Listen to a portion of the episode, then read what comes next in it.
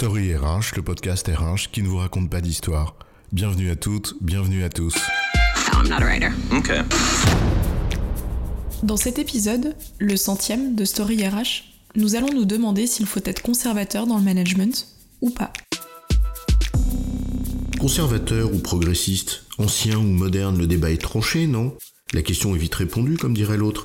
D'un côté, ceux qui sont englués dans la nostalgie de leurs souvenirs qui fleurent bon la naphtaline, et de l'autre, ceux qui font le monde de demain, conquérant des temps et des idées modernes qui révolutionnent le monde. C'est vrai qu'à voir comment certains donnent l'impression de réinventer l'eau chaude dans le management, ou à observer l'immuable récurrence des modes, on peut se demander si une certaine forme de conservatisme ne serait pas finalement une certaine forme de sagesse.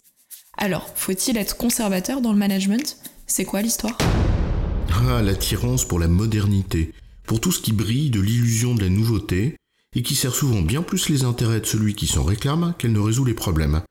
Cette, je cite, complaisante modernité qui se clame en rupture avec tout, comme disait le philosophe Rémi Brague, qui la qualifie même de maladie. Pourtant, on pourrait penser que le management est un progrès permanent, qu'il invite à une transformation constante et permanente, et qu'il faut par conséquent se renouveler sans cesse. Se remettre en cause et se renouveler, oui, c'est utile, c'est euh, ce à quoi Einstein nous invite en disant on ne peut pas résoudre un problème avec le même mode de pensée que celui qui a généré le problème. Il faut donc s'inscrire résolument dans cette modernité, implicitement porteuse de l'idée de rupture, non? Mais la modernité est-elle toujours porteuse de rupture, de novation, qui rompent avec les schémas mentaux du passé? Est-ce toujours nécessaire de rompre avec le passé?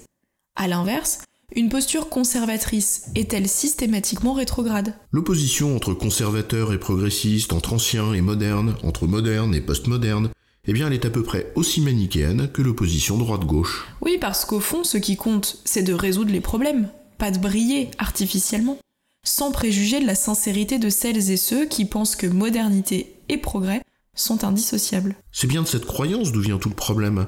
Cette idée que le nouveau serait systématiquement porteur de progrès là où les recettes anciennes seraient nécessairement rétrogrades. C'est un peu court, non, comme façon de penser, et ce, pour deux raisons. La première, c'est qu'on pense faire du nouveau là où on ne fait que réinventer l'eau chaude. Dans son excellent texte dans RH Info sur ce même sujet du conservatisme dans le management, Maurice Thévenet nous rappelle que la nature humaine est oublieuse et l'histoire peu valorisée. Ceci explique cela. Et certains pensent être des révolutionnaires en suivant le flot des modes et des mots. Selon la formule consacrée, ce sont des ignorants qui croient savoir sans savoir qu'ils croient. Tous les créateurs le savent mieux que quiconque, nous ne sommes que des passeurs, et toute création doit bien souvent à celles qui l'ont précédée. C'est un peu l'idée de Francis Bacon. La vérité est fille du temps, fille de son temps certes, mais fille de l'expérience de toute l'humanité.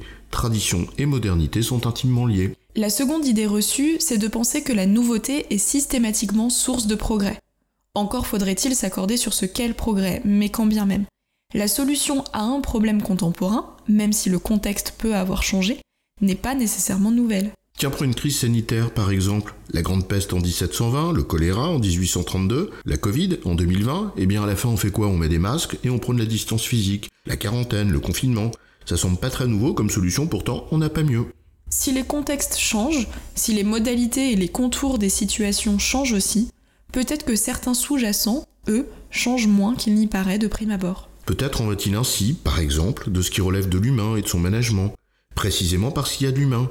On peut imaginer, par exemple, que des notions comme la peur de la perte de contrôle, l'exercice du pouvoir, les ressorts de la confiance, etc., répondent finalement à quelques principes fondamentaux que les philosophes anciens ont explorés il y a bien longtemps. Bref, la question n'est pas d'être conservateur ou progressiste, mais bien d'avoir la lucidité de conserver ce qui marche et de faire évoluer ce qui ne marche pas. Et c'est pas en sautant sur la première mode, ernité, qui fait table rase de l'histoire qu'on y arrive.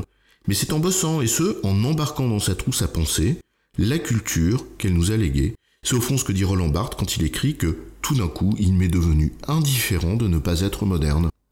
En résumé, la question n'est pas de savoir s'il faut être conservateur ou pas, mais bien d'avoir la sagesse de profiter des enseignements du passé en conservant une attitude de doute critique et de capacité de remise en question permanente, sans chercher à briller en réinventant l'eau chaude. J'ai bon, chef? Oui, tu as bon, mais on va pas en faire toute une histoire.